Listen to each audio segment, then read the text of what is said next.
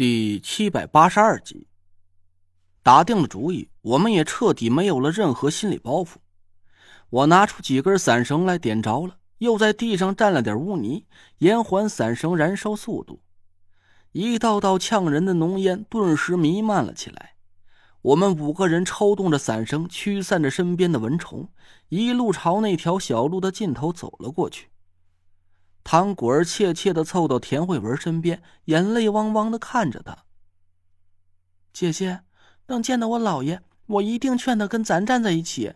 我不让他杀你，也不想让老爷把老爷杀了。我，我的亲人不多了，就只剩下你们几个人了。田慧文伸手抹掉了唐果儿脸上的污泥，笑着点了点头。一股汹涌的水形气息一直都在我们前方几百米的地方翻滚，就好像是和我们前进速度同步一样。无论我们加快脚步还是停下观望，那道水形气息都和我们五个人保持着相同的距离。那爷，你怎么看？我站在离山顶还有不到二十米的地方，四下观察了一圈，转头问纳若兰。拉着我蓝连咯噔都没打一下，说：“这还用问？肯定是老 A 用阵物来吸引咱几个跳坑呗。他知道咱想要激活太医令和五魁令，就必须要吸收这最后一道关键的气息了。无论他想让咱去什么地儿，只要顺着这道气息追过去，早晚都会自己个儿跳进他碗里去。”我苦笑着点点头，同意了他这个判断。现在双方几乎都是在打明牌，我们识破了老 A 的阴谋，他也干脆不和我们遮遮掩掩了，明目张胆的移动着阵物的位置，逼迫我们进入地下冰川。这就像是用线牵引着一张百元大钞放在一个财迷脚底下似的，明知道天上不会无缘无故的掉馅饼。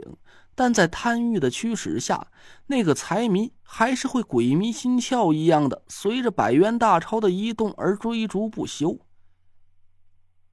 怎么办？进去吧。郭永哲轻点了一下我们所剩的装备，回头问我。我无奈的笑了笑，哼，就算是明知道下一步会踩进油锅里，咱也没法回头了。激活了太医令和五魁令，咱还能和老 A 正面硬扛，拼个死活。要是现在折头回去，咱几个就毫无利用价值了。那老 A 还不立马就把咱几个给宰了？那就甭废话了，进吧。哎，对了，陈子，哎，要是一会儿跟老丫头打起来，你可千万别把他给揍死了，留口气儿。哥们要能亲手给雪飞报了这个大仇，以后我在家给你供个长生牌位，见天的给你烧高香。我去你的，我还没死呢！我笑着打了郭永哲一拳。他呲着大白牙乐了起来，说笑归说笑，但我心里却很清楚老 A 的真实实力，他绝对不像我平时看到的那么简单。别说是给他留口气儿了，要是真打起来，只要我能活着逃脱他的魔爪，那都算我祖上积德了。走吧，大家都当心点尤其注意食物的消耗，可别等到没见老 A 先把自己饿死了。几个人答应了一声。我丢掉了手里快要烧尽的伞绳，小心翼翼的迈开腿，朝着山顶走去。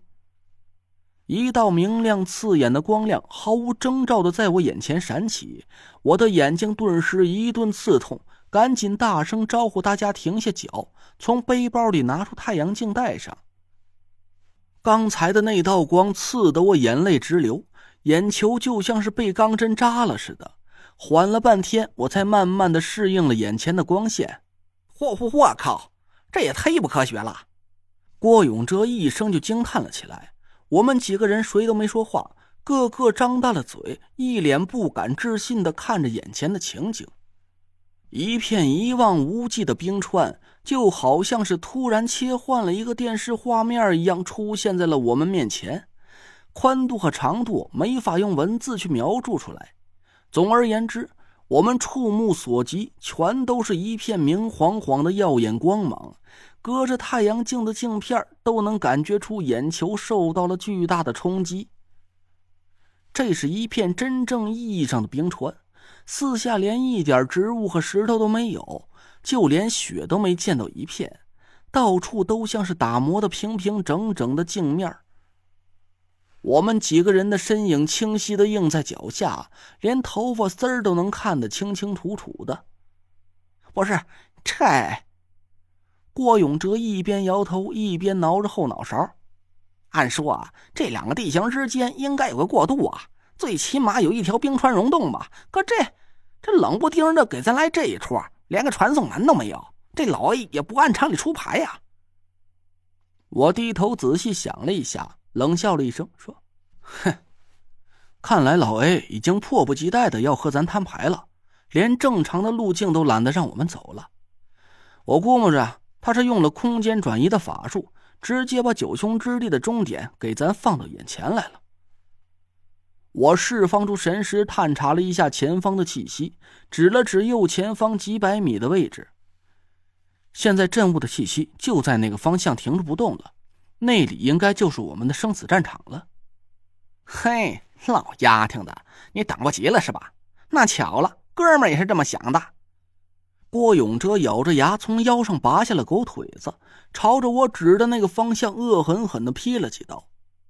我拍了拍他的肩膀，也没阻止他。生死在此一举，要是我们输了，就没有一个人可以活着离开九雄之地。现在不是顾及某一个人性命的时候，哪怕是多上一份微不足道的力量，我们活下来的希望就更大了一分。都别藏着掖着了，有什么家伙事全都亮出来吧。反正咱和老爷之间，不是他死就是咱活，能不能活着回中州去吃涮羊肉，就看这一锤子买卖了。我说着，从帆布包里掏出了所有树皮做成的纸扎小人快手快脚的把气息灌注进去。郭永哲挥着狗腿子上蹿下跳，他想了一下，又从兜里掏出多功能求生刀，捏在左手里。那若兰的脸色顿时就不好了，他一个高跳到我身后，远远的躲着郭永哲从腰里解下了一块骨玉。谭果儿掏出黄铜铃铛和皮鼓，打扮整齐。田慧文把手伸进他随身背的小挎包。慢慢的拿出了一根刻满了弯弯曲曲符文的黑色短棍。我奇怪的朝田慧文看了一眼，他用的这根短棍我以前从来就没见过，也不知道是不是小 C 给他的。那根短棍只有不到两拃长短，比一根指头也粗不了多少，通体乌黑，似乎是个乌木材料做成的，在明亮的光线下显露出了满满当当的符文。都齐活了吧？几个人一起朝我点点头。我捏起哨子，吱的一声吹响。五个人，几十个纸扎小人一起迈着步子，浩浩荡荡的朝冰川里走了过去。